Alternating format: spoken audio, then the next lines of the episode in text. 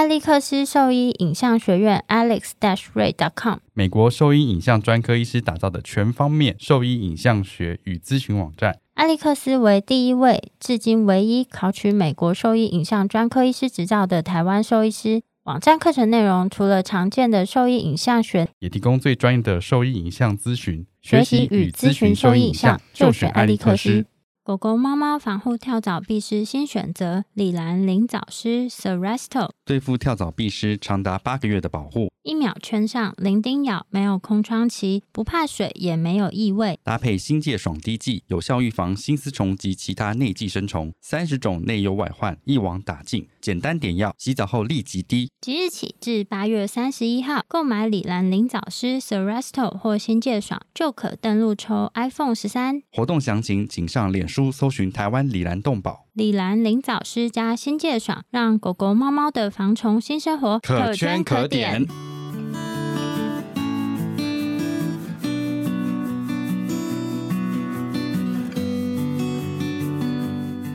你现在收听的是 Wonder Vet Talk，超级好兽医的闲聊时间。我是兽医师林哲宇 Steven。我是兽医师肖慧珍，在这边我们会用轻松谈论的方式，带给大家一些简单而正确的小动物相关资讯，也会和大家分享一下兽医师日常发生的有趣事情。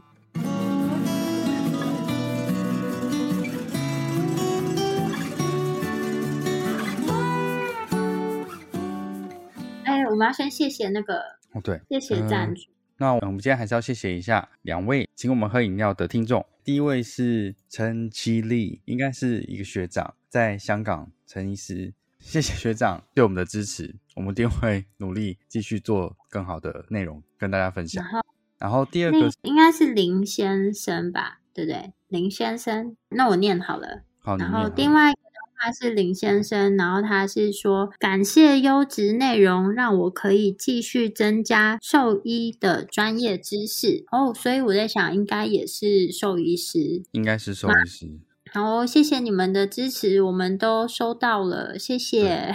之后还是会有就好读书的系列，今年啦，继续好读书的系列。那如果说你们有什么想要了解哪一方面更多的薪资的话，也可以留讯息给我们，我们可以看看是不是留讯息给我们看看。对，谢谢大家的支持。好读书的内容其实真的蛮生硬的。好，哦，今天是我们第一次，这样算什么跨海？跨海连线录音，我很棒吧？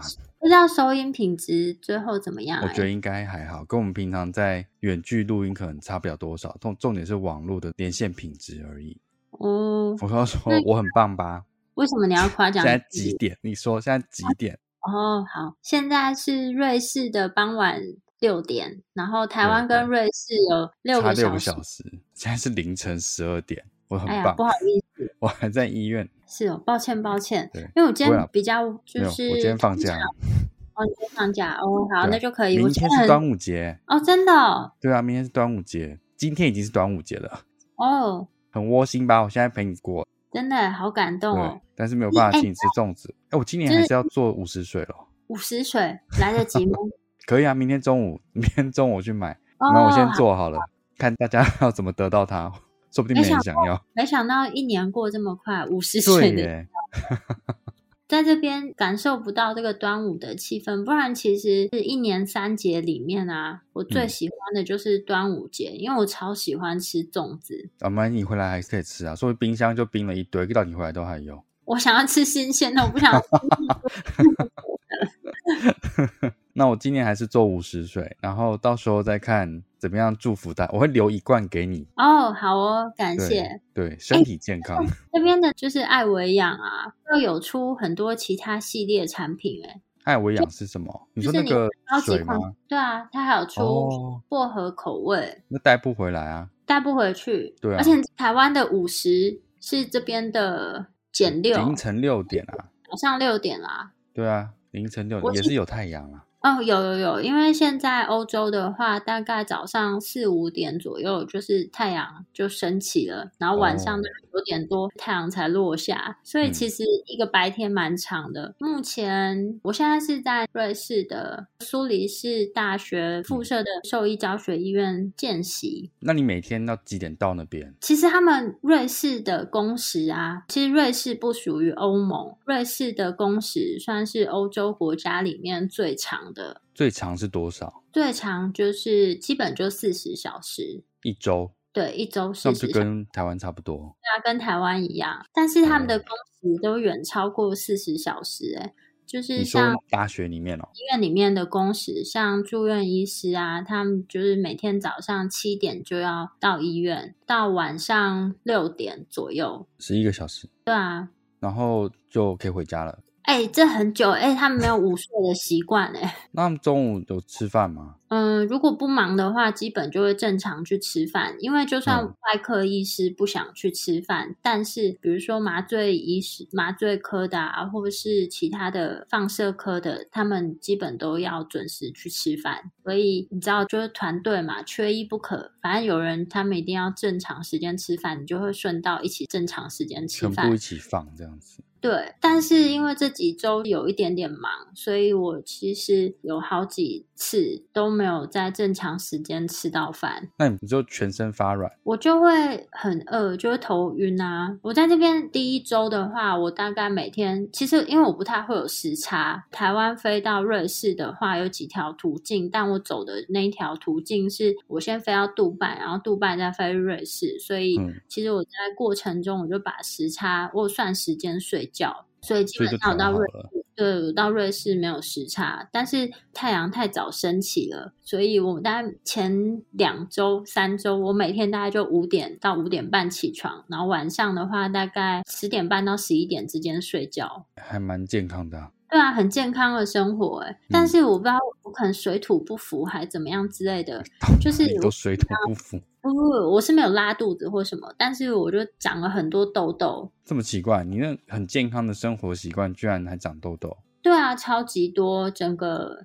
脸上，然后到第三周才正常。这边的工时其实比想象中的长蛮多的，但是薪资基本上，也是我刚刚想说，你们会聊到薪资哦，这边的薪资基本上就是全部透明的啦。就是你想要知道哪个职业的薪资，薪资其实你上网都查得到。然后那他们不会避讳谈这件事情嘛？对不对？因为基本上来说，我不是问那个主治医师或什么之类的、啊，就是住院医师。住院医师应该比较不在意，但是我在想，如果像是私人诊所的医师，可能他们就不见得会跟我讲。但我知道在美国，其实你是不能直接问别人薪资的，因为这是蛮不尊重的。嗯，那那边这样子，住院医师的薪资是多少啊？如果他的工时是这样子的话，住院医师的薪资大概是四千瑞郎，大概乘三十一啦。比美金多一点啦，你就我大概都会抓个三十到三一，所以大概就十二万这样子。嗯，以平均薪资来说，算是最低薪资这边嗯平均最低薪资是三千八，啊，是哦，三千八到四千。然嗯后像 intern 的话，大概就是这个薪水。然后如果是 resident 的话，可能就是多一点点，当然也不嗯也不高。我问他们大概就是差不多五千，但是因为会扣税，所以大家最后拿到就是三千多到四千这样子。所以其实也是很辛苦哎。不会，不会，不会，不会到很辛苦。以这样子的薪水在这边，就是是不用担心你的住啊、吃东西，但是你没有办法大手大脚花钱，但你也不用担心说你的钱是不够租房子或是吃饭，就是正常生活是没有问题的。那你应该也可以正常在那边生活才对啊。我所谓正常吃喝不是外出哦，他们的正常吃喝是大部分时间自己准备。哦，不是去吃餐厅，餐厅很贵，餐厅一餐的话，正常吃喝，因为去外面吃饭的话，它的主餐最便宜，大概会落在，因为苏黎世是瑞士里面算是相对几乎是最昂贵的城市啦。嗯，然后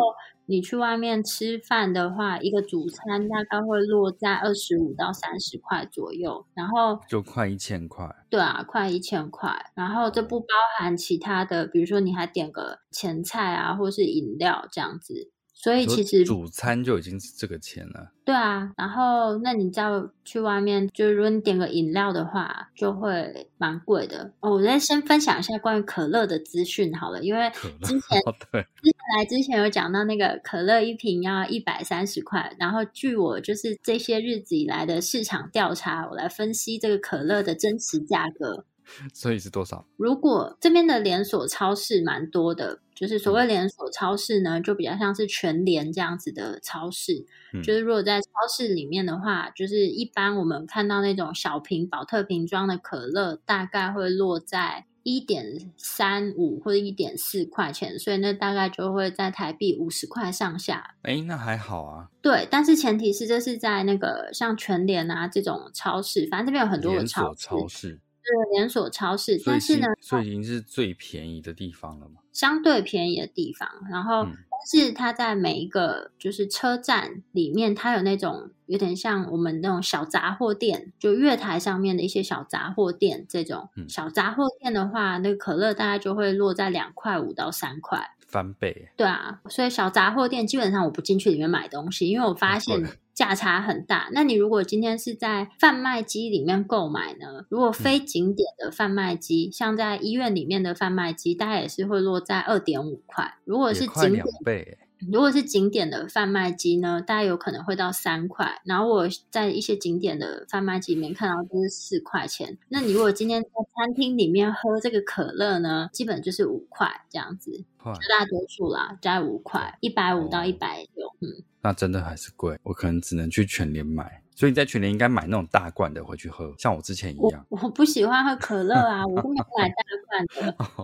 天哪，可乐好贵哦！对对对，但是其实一块多就是算便宜的。然后这边有一个瑞士的，算是国产饮料，它叫什么 Rivella，还是我不确定我发音对不对？那个饮料我蛮喜欢，它只有瑞士当地才有。也是气泡饮料吗？对，它是气泡饮料。反正它就是喝起来，我个人觉得有一点点像维大利的味道。然后他们是说，好像是制作 cheese 的时候呢，就是上面不是会浮一层。层就是水嘛，它是用那一层水，再加上一些糖啊、什么调味啊，还有加做 cheese 的时候上面的那个水，对，听起来很奇怪，就是它是一个乳，看起来比较像沙士的那个外观，但是它倒出来就黄黄的颜色啊，然后看起喝起来蛮像，我觉得蛮像维大利的，它有打气进去，它还有什么水果茶的萃取物，或是一些草本，就蛮蛮多不同的口味。但我觉得蛮好喝的，所以我有时候会买这个，因为我想到这个回去台湾可能喝不到，嗯，因为它这个就不太会出产。他们说不晓得是量还是因为这个味道太怪，就是外国人不喜欢，所以卖不出去。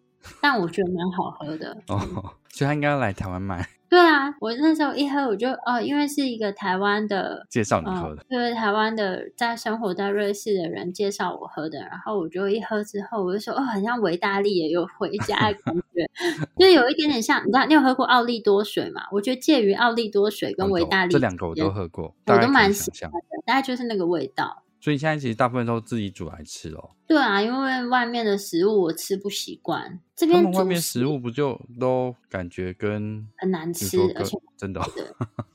我觉得礼貌吗？我我有跟他们讲说我不喜欢这边的食物啊。不是，他虽然那边不是应该有什么 cheese 锅之类的吗？那个很贵啦，我没有去吃。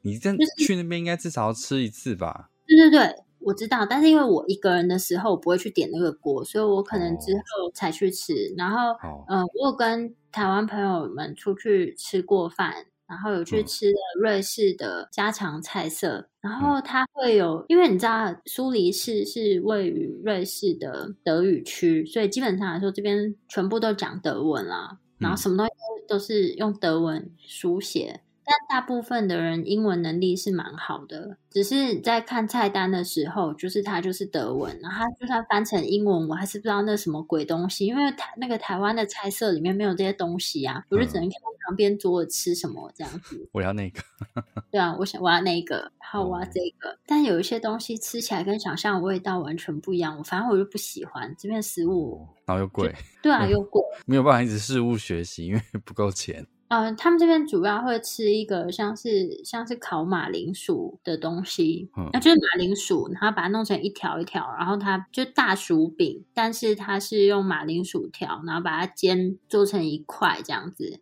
所以那个那个是主食。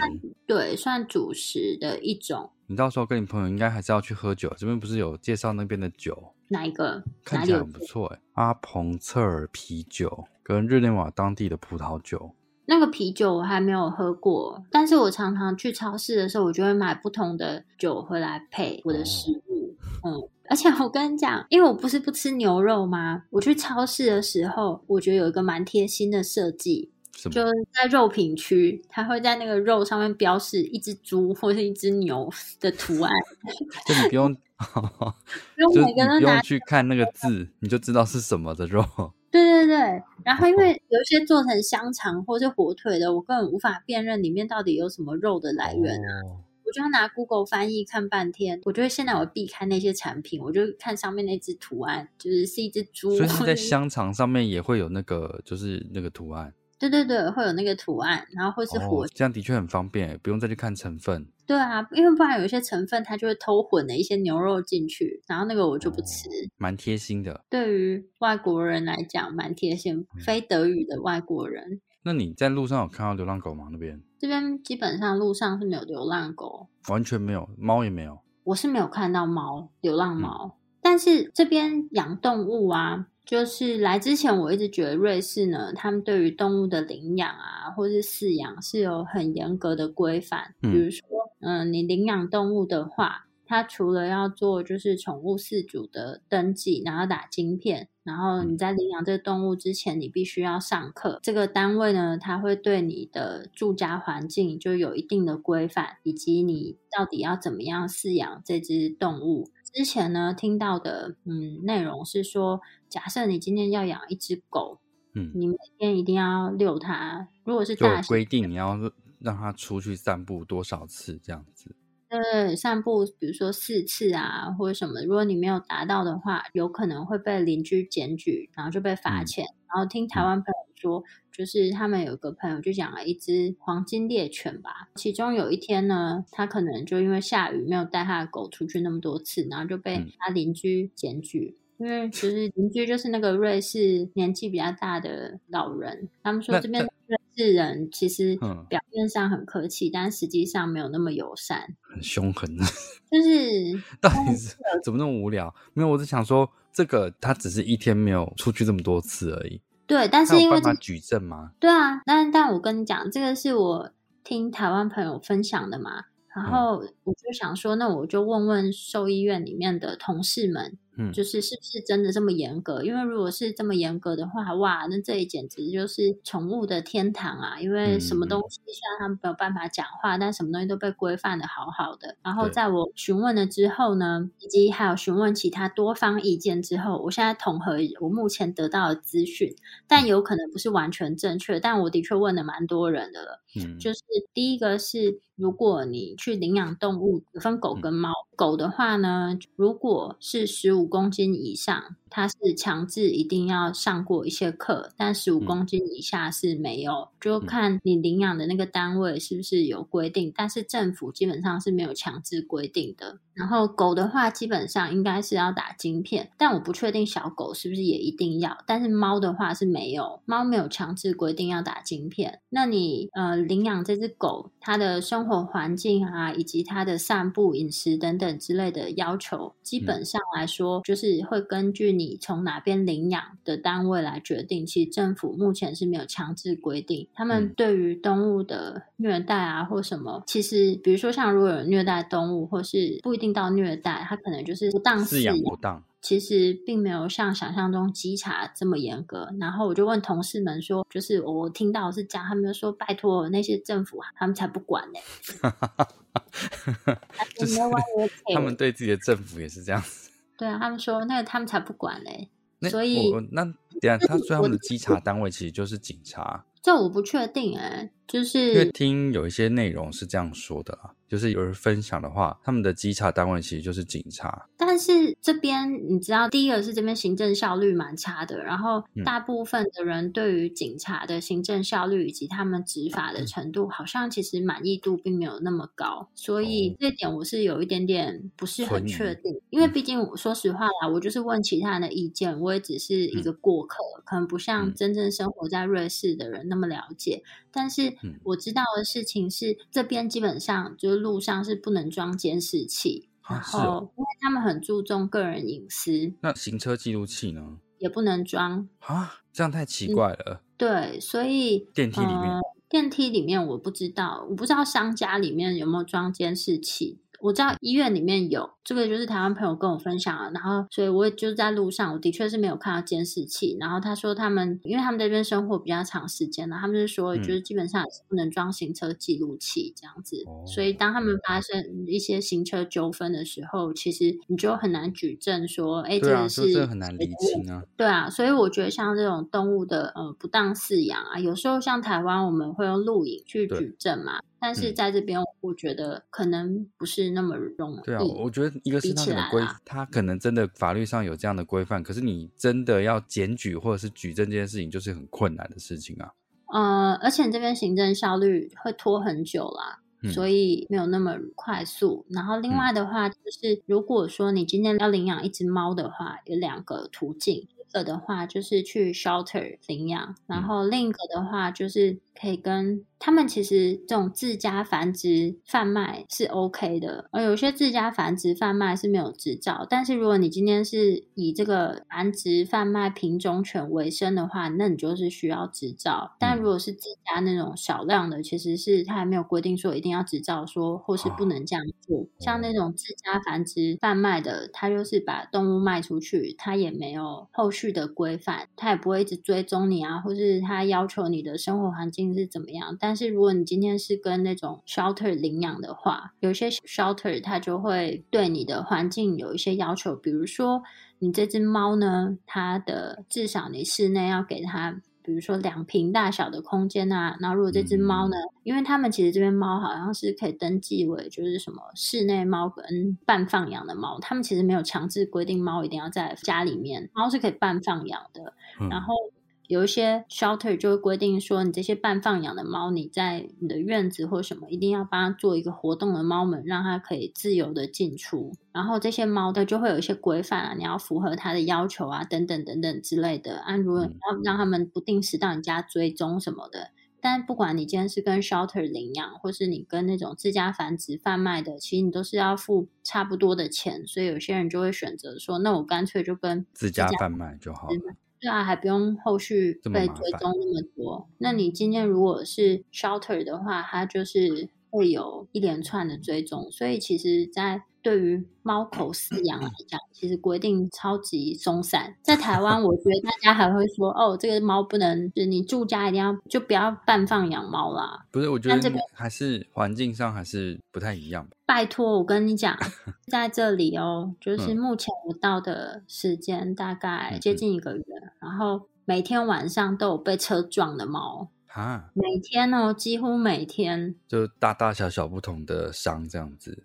对啊，那有一些就是一般的街猫，啊，有一些就是、因为有的没有经流浪猫，他们是这样跟我们讲，说有街猫啊。可是我其实哦在路上我是真的没有看到，但我问同事们，他们嗯说这些是就是真的是街街猫猫。那这些街猫到底相对数量比较少一点。对，我觉得可能是数量没有多到这么容易被发现吧，可嗯能。然后再来就是这些街猫，有的是有晶片，有的是没有登记，所以有时候蛮难找到主人。但我只知道是几乎每天至少一定会有一只，然后有时候那会很这样子多只。他这样子接猫被送过来做医疗的情况，他是那个人会负责全额的费用，还是有什么其他管道会去帮助这个猫咪？没有诶、其实大部分会送来的都是大家看到被撞的猫，他们会联络 shelter，然后 shelter 把它送过来，所以就是所以是 shelter 会先负责这个猫咪的医疗，然后再跟，比如说还有登记，就是跟它的主人要这样子。很多都找不到主人诶、我今我们今天我今天才问了他们这个问题，嗯就我才大概理解一点，因为大部分他们都讲德文，但换成英文的时候，我不确定内容是不是全部，因为他们语言切换太顺利，他们可能不是很确定到底是不是把所有内容都换成英文再跟我讲一遍。我也嗯我也不确定，因为我德文又听不懂。然 后嗯，所以是反正 shelter 会接手这样子。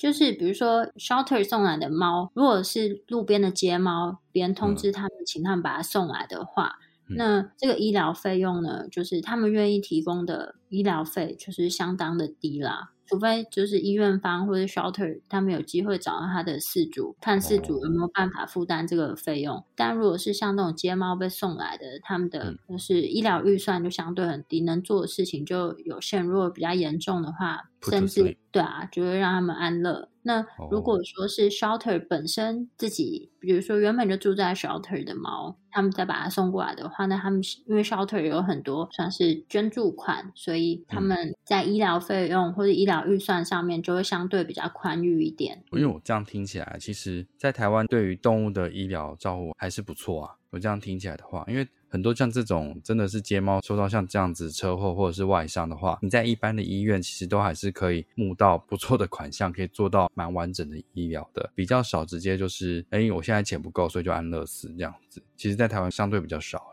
我觉得也没有吧，我觉得是看没有，我我意思说落差感其实没有这么大，因为听那个在很多分享的内容的话，会觉得好像那边就是动物的天堂，什么好像都非常的完美这样子。但现实面其实跟一般的我们现在认知到的状况其实没有落差这么大。对，我觉得其实没有落差这么大，但是他们嗯医疗费用真的非常的贵，尤其他们急诊超级贵的。就比如说嗯他晚上被送进来，可能验个血，甚至没有拍个 X 光就住氧气箱，到隔嗯天可能就已经九百一千块。然后他们白天就把它 refer 到骨科嘛，就是里面的骨科医师会诊，然后骨科医师就问说，那我们现在大概还剩下多少预算？然后他们就是看一看说，哦，昨天这样已经花了，他们说啊，已经 一万了，那我们能做什么？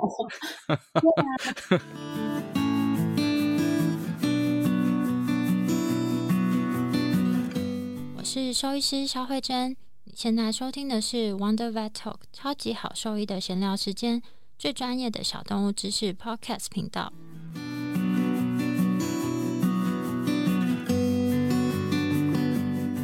哎就是那那我想要聊一下那个，你现在跟的都是骨科门诊吗？对我只有跟骨科门诊，还是你有？那你有参观所有的医院的各个地呃方各个部门？我有参观全部的地方，但是我主要就是在骨科门诊，因为其他地方大家都有自己的一些小规范啊，然后加上我不好意思请他们都一直换成英文跟我讲，因为大家在医院里面都讲德文，所以有一点困难。这样，那你有嗯去参观他们的复健的地方吗？没有诶、因为他有复健部吗？基本上来说，他们有，但主要是问那个马在服务。这边哦就是马蛮多的，然后我跟你讲，重点是这边还有看骆驼、欸，啊，骆驼？对啊，我那骆驼？我也不知道那骆驼哪来的，我那天看到好多只骆驼，而且我已经看到不止一次了，然后我就有点惊讶，怎么会有骆驼来看病？我想说是不是我看错了？然后昨天发生一件事，蛮多只的，我不晓得这是观赏用的骆驼吗？但口水还是很臭啊。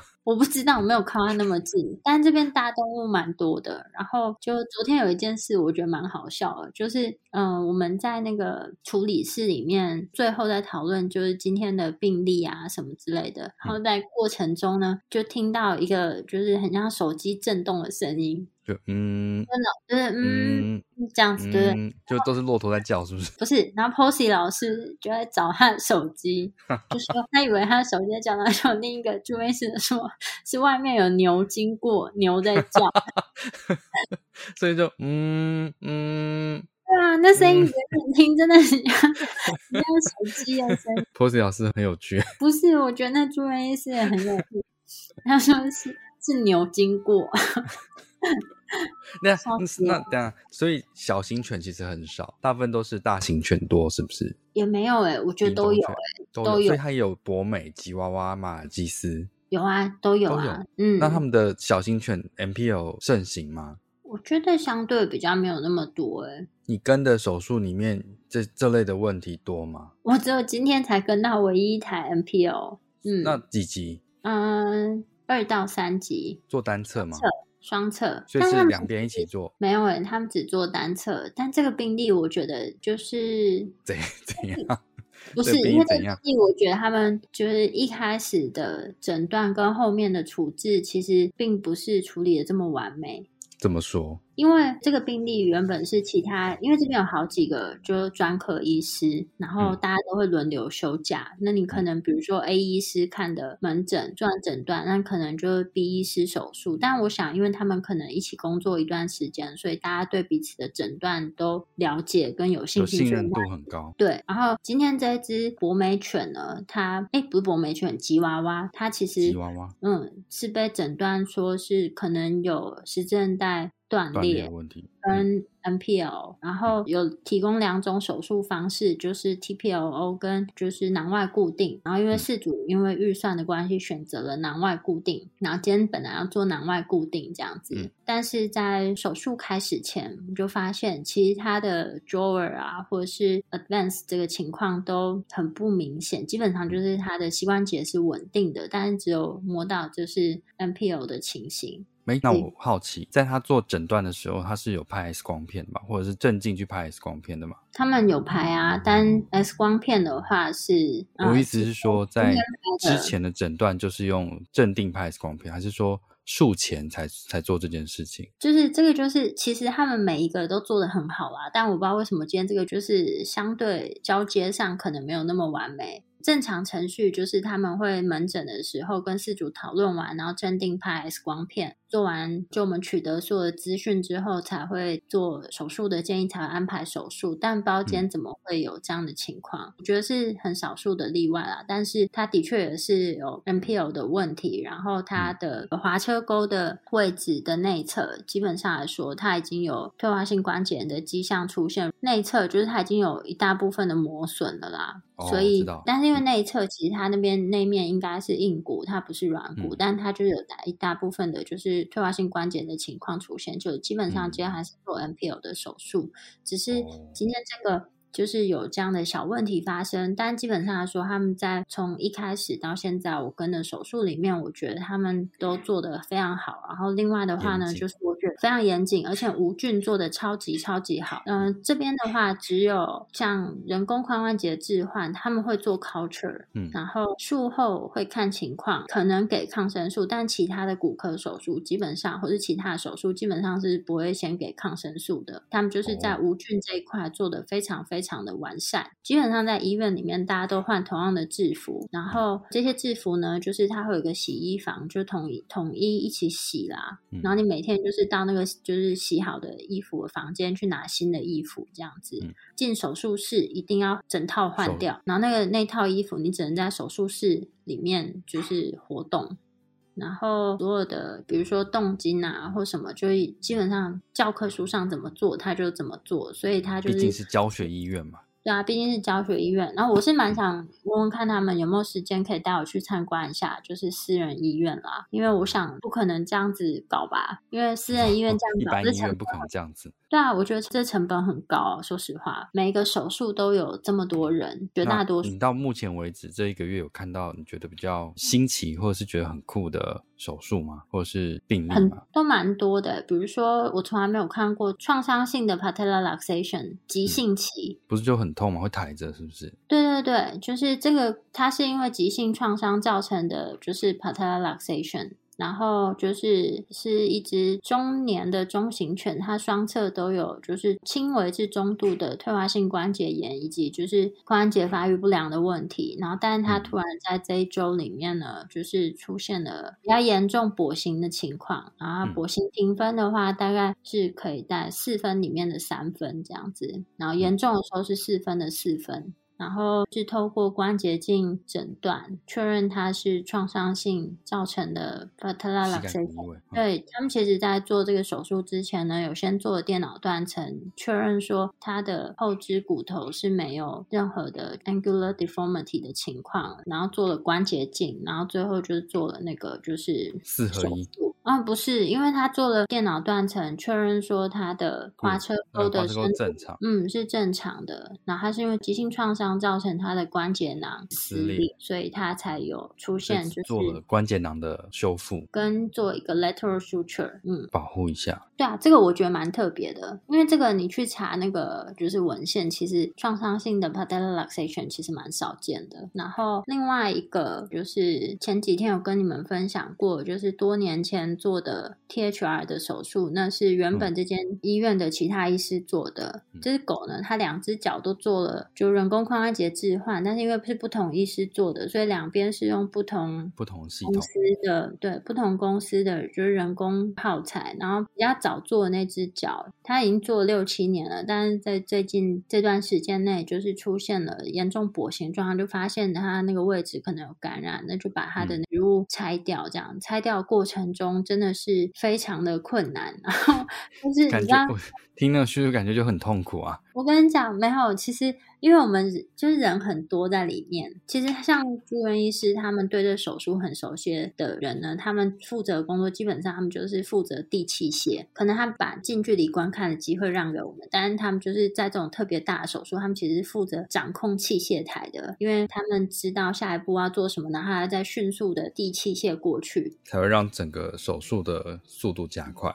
嗯，就会很顺利这样子。我觉得在过程中，就是因为那个人工髋关节的植入啊，它用的那个系统，应该台湾目前没有人用吧？你做 Keyang 的？对，Keyang 的应该台湾目前没有人用吧？我不是很确定。但我记得以前在爱屋不是用 Keyang 的，那他们要把那个植物拿掉，就必须用那个金属钻把金属锯开。所以中间呢，你就是要一边想办法确保，就是磨出来的金属碎屑不要落在哦。身体里面，然后你又要把它锯开，然后那那样那样会有那个吗？就是有火花吗？会啊，有火花，对啊，然后要一直降温，对不对？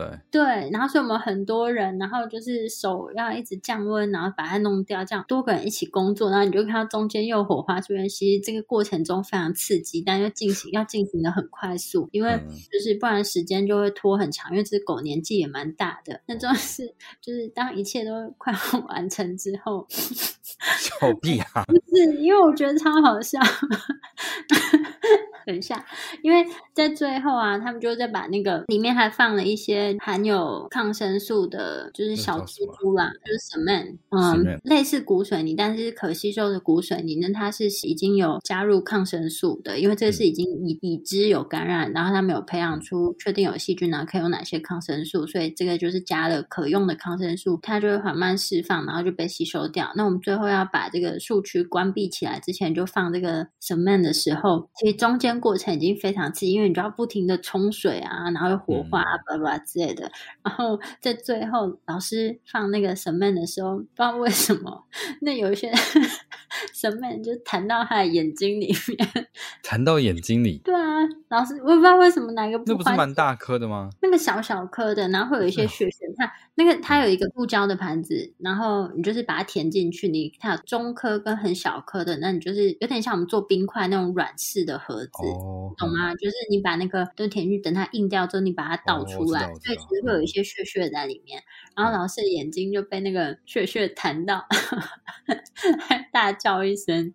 然后重点是，这个其实当下我都觉得不好笑，我只觉得老师就是好惨。他就说他眼睛很痛，然后他就想叫那个另外一个也是专科医师，就是帮他把手术术区关闭。然后他一走之后，他们就开始跟我解释说：“哦，他们刚刚其实觉得很很有趣。”他说：“你不觉得就是这整个手术的过程非常的刺激吗？因为另外有几个医师，他们是从意大利来，然后老师也是意大利人，然后他们就说，你知道在意大利有一个有点像是水上的云霄飞车，就是它也是会这样子啊，有大量的水啊，然后就是过程中也是会有火花出现呐，然后就节奏速度非常快，就跟刚这个手术一样。然后就最有趣的是，最后老师的眼睛被那个血血弹到，就是直接离场。”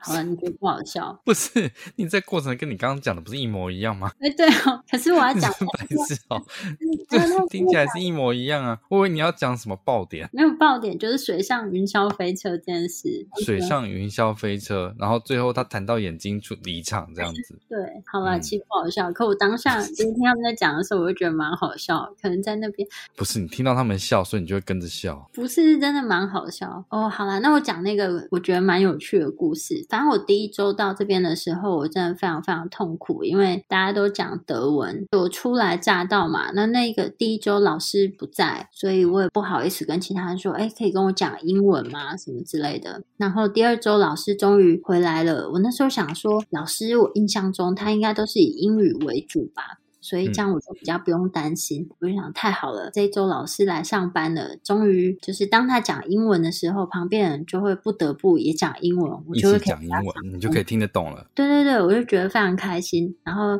就那一天一早呢，我们在里面等老师来，没想到老师一进来就开始讲德文。当下我跟旁边的两个住院医师整个都傻眼了。我想说，你你要先问住院医师跟你讲说，没关系，老师一般在这边都是讲英文。啊，对对对对，因为我刚刚讲。我 concern 说，啊，我觉得很抱歉，一天到晚都请他们翻译啊，什么之类的。然后他们就说没有关系，反正老师基本上都是讲英文，你不用担心。然后那天呢，我就满怀期待，想说哦，太好，老师今天来，今天就会都是英文的日子。然后没想到一进来呢，就开始噼啪讲一堆德文，我当下就傻了眼。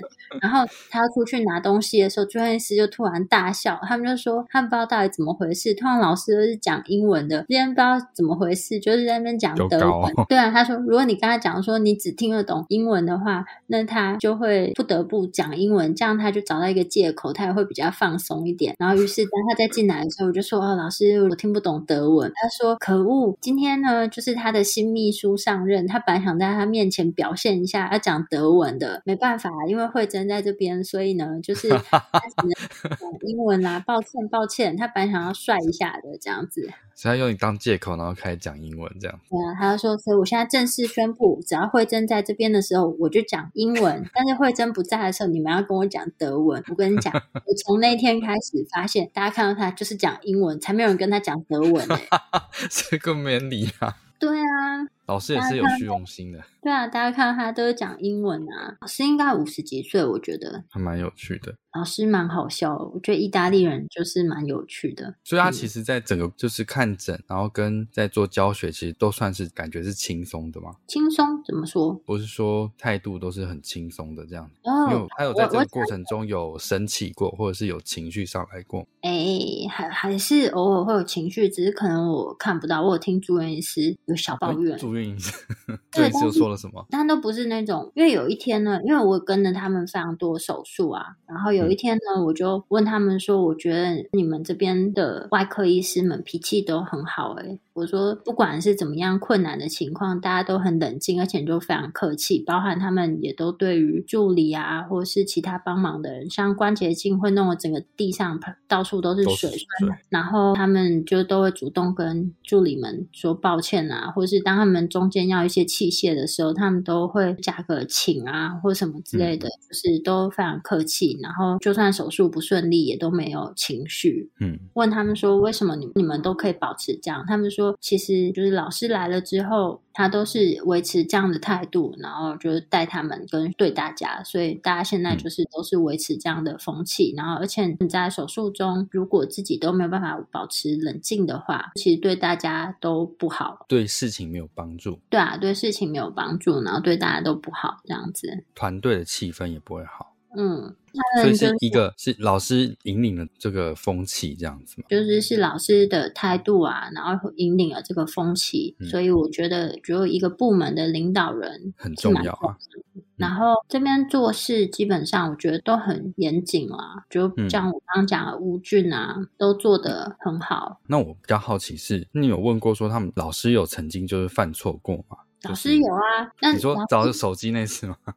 不是这种日常生活，他就是比如说像他在做手术嘛，就有一天我们做了一个就是桡尺骨骨折，但是他的那个尺骨的近端就是也有骨折，所以也做了尺骨近端的固定。那就最后在术后拍 X 光片的时候，因为那个手术老师又有事，他急着先离开。嗯，然后其实我们在术后都有先做关节活动角度的测试，其实是没有明显的感觉到关节活动角度有变化啊，或什么之类的。嗯但是拍 X 光片就发现有一个螺丝，就是看起来是进关节了。近关节，嗯，所以就是只能就老师要回家的时候，就是还是把它扣回来，就跟他讲说，哎、那我们可能需要换一个螺丝这样子。嗯然后老师一进来就跟我们讲说：“哎呀，抱歉抱歉，他刚刚比较急。”然后他说：“嗯这种事呢，基本上说你们一定要记得，特别是在什么什么情况下，就是特别有可能会有螺丝过长的情形，那这是都还是会遇到，那就就是要再小心。然后那术后拍 X 光片确认，如果真的有，就把它拿掉，这样子。嗯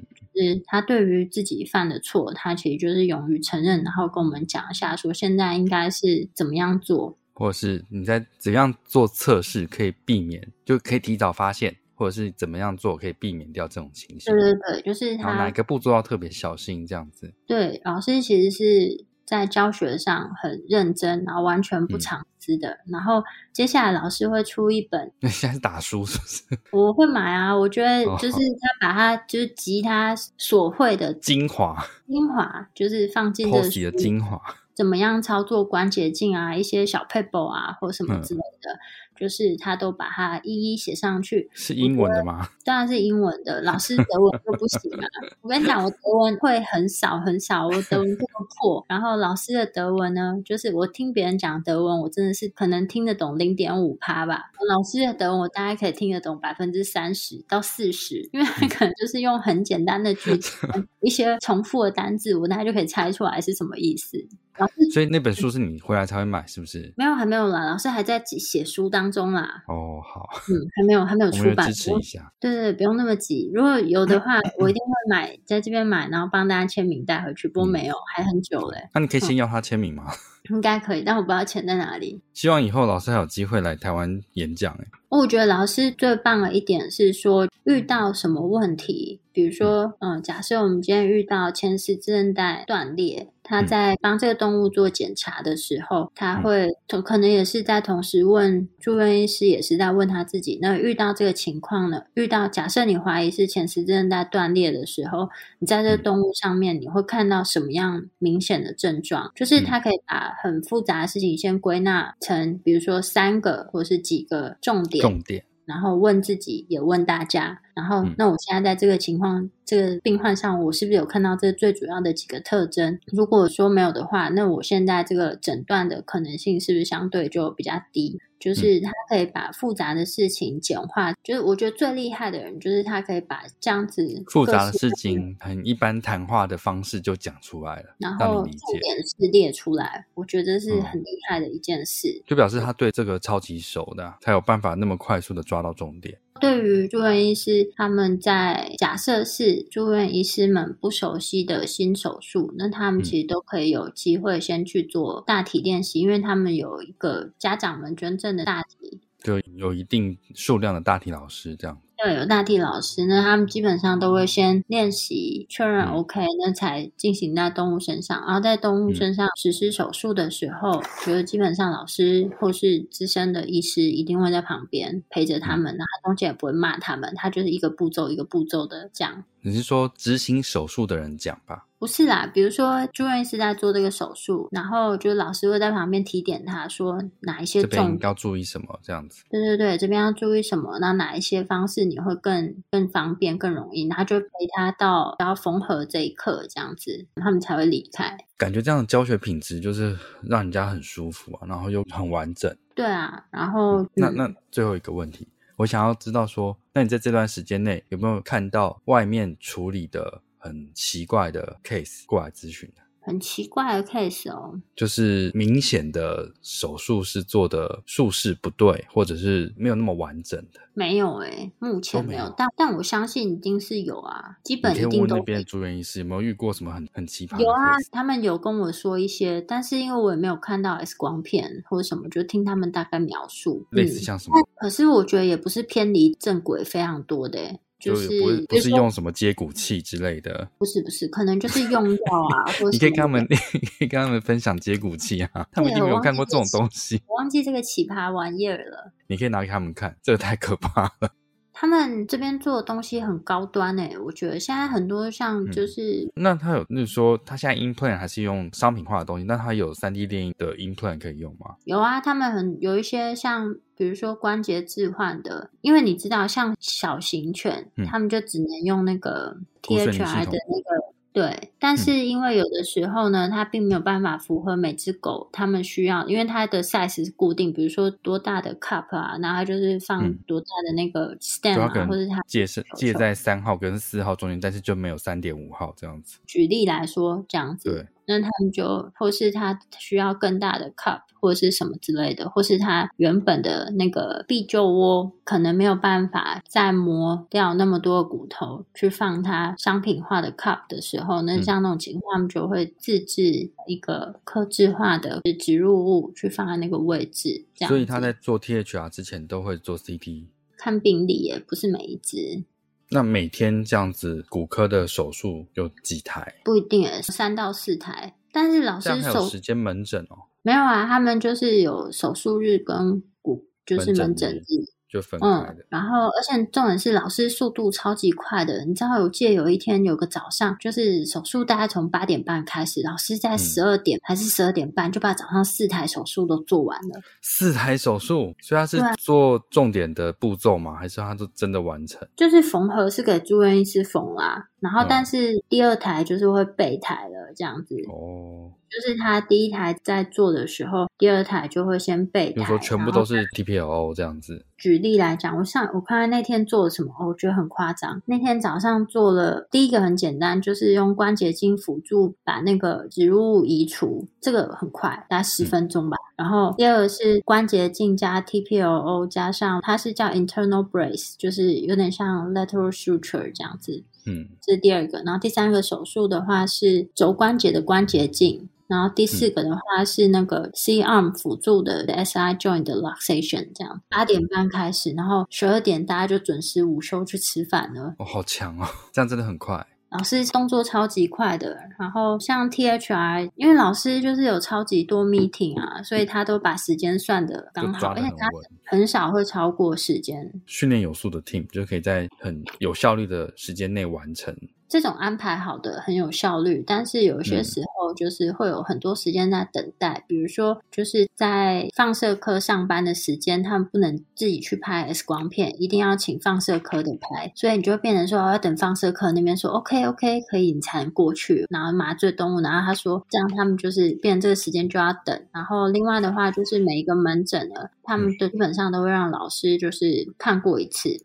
所以要到处抓老师回来，就每个门呃诊住院医师会先去看门诊 R two 或 R one，然后嗯。反正今天的门诊资深医师一定都会看过，嗯。应该不管是谁啦，反正就是每天都一定会有个资深医师在当班，嗯。这资深医师就是都是有 ECVS 资格的，然后这个门诊呢，就是住院医师看过之后，ECVS 的这个医师会再确认一次。虽然中间会要等待，因为变成说你要抓空档找到这个医师，但是嗯我觉得这其实是相对最安全跟保险的做法，因为确保说这个病患的处置是 OK 没有问题。我昨天早上七点去，下午其实没有非常忙，到大概四点的时候，他们就说：“哎，有一个横膈 hernia 的手术，那嗯问我要不要一起加入？”那我就说：“好啊。”跟你讲，大概到八九点才回家。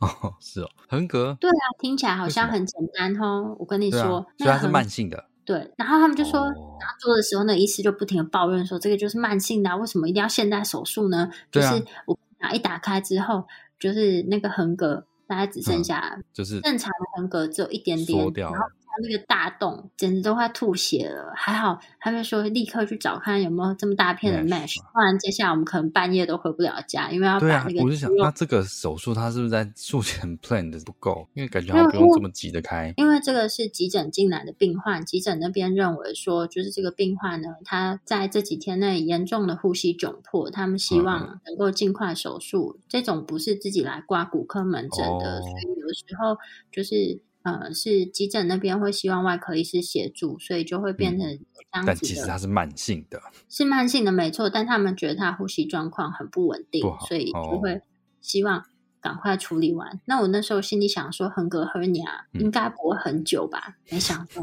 还好，不是啊？因为急性的你就拉回来补起来，其实还好啊。对，但是这个就是超级大只的狗，然后又是一个超级大的洞，而且就是它的那个肝脏整个是粘死在那个肺脏上面，然后它要慢慢其剥离其实大血管就是嗯后腔静脉啊什么，就是在你这个一只手指头的旁边，嗯，那你就把它拨开，很可怕，然后要想办法把那个大洞补起来。那只狗竟然还活着。恭喜恭喜！对对，我也说恭喜恭喜，太！我觉得是蛮有趣的。可是他们其实人力上啊，就是没有那么，就是有时候人好像很多，但是像那种接下来那种有比较长的那种休假的时候，人就会突然短缺，所以像有时候人力就会很不够。哎，嗯不管什么时候都有可能会有这种情况啦。对啊，嗯，那接下来你就再给我们介绍一些美食咯。这边没有美食，没有说之后啦。可以，我可以介绍一下我去逛宠物用品店的心得。好诶，宠物店会有贩卖动物吗？还是都是繁殖场，对不对？繁殖场他们是繁殖业者，繁殖业者，但是不会在宠物店展示。宠物店我不晓得欸、因为我一直忘记问同事们，我想问他们宠物用品都去哪里买，因为我现在查到就只有一个连锁的，然后那个连锁的东西就很难看啊。很难看，那你到时候再跟我们讲好了。会觉得两边的医疗的水平会差很多吗？我觉得差很多，可能是教学衣服吧，差很多我觉得差很多啊。哦，是哦，我觉得是因为教学医院的关系，但私人诊所我就不知道啊。哎，今天讲了超级多废话的，就不会啊。从生活的一些小事情，然后到后面这么专业的东西，我觉得蛮有趣的、啊，不知道非兽医的由浅入深。下一集我再分享一下，就是关于不同疾病啊，这边医师他们的做法以及他们建议的治疗方式，到底跟台湾有哪一些差异？这边的做法其实就是主要以 POSI 老师为主，并不是代表说整个瑞士啊或者整个欧洲的医师都是这样做。但是因为 POSI 老师其实是在小动物骨外科蛮知名的，就是医师，所以我想。他的一些做法也还蛮值得跟大家分享，所以在之后的内容里面会再陆续跟大家分享这些事情。那今天的内容就先到这边。如果说对我们分享的内容有兴趣或是有疑问的话，都可以上我们的网站，我们的网址是 triple w wondervet com t w 或是 Google FB 搜寻 wondervet 超级好收益都可以找到我们哦。那喜欢我们的内容，也可以点赞助链接，请我们喝杯咖啡哦。那今天分享的内容就先到这边啦，拜拜。好哦，拜拜。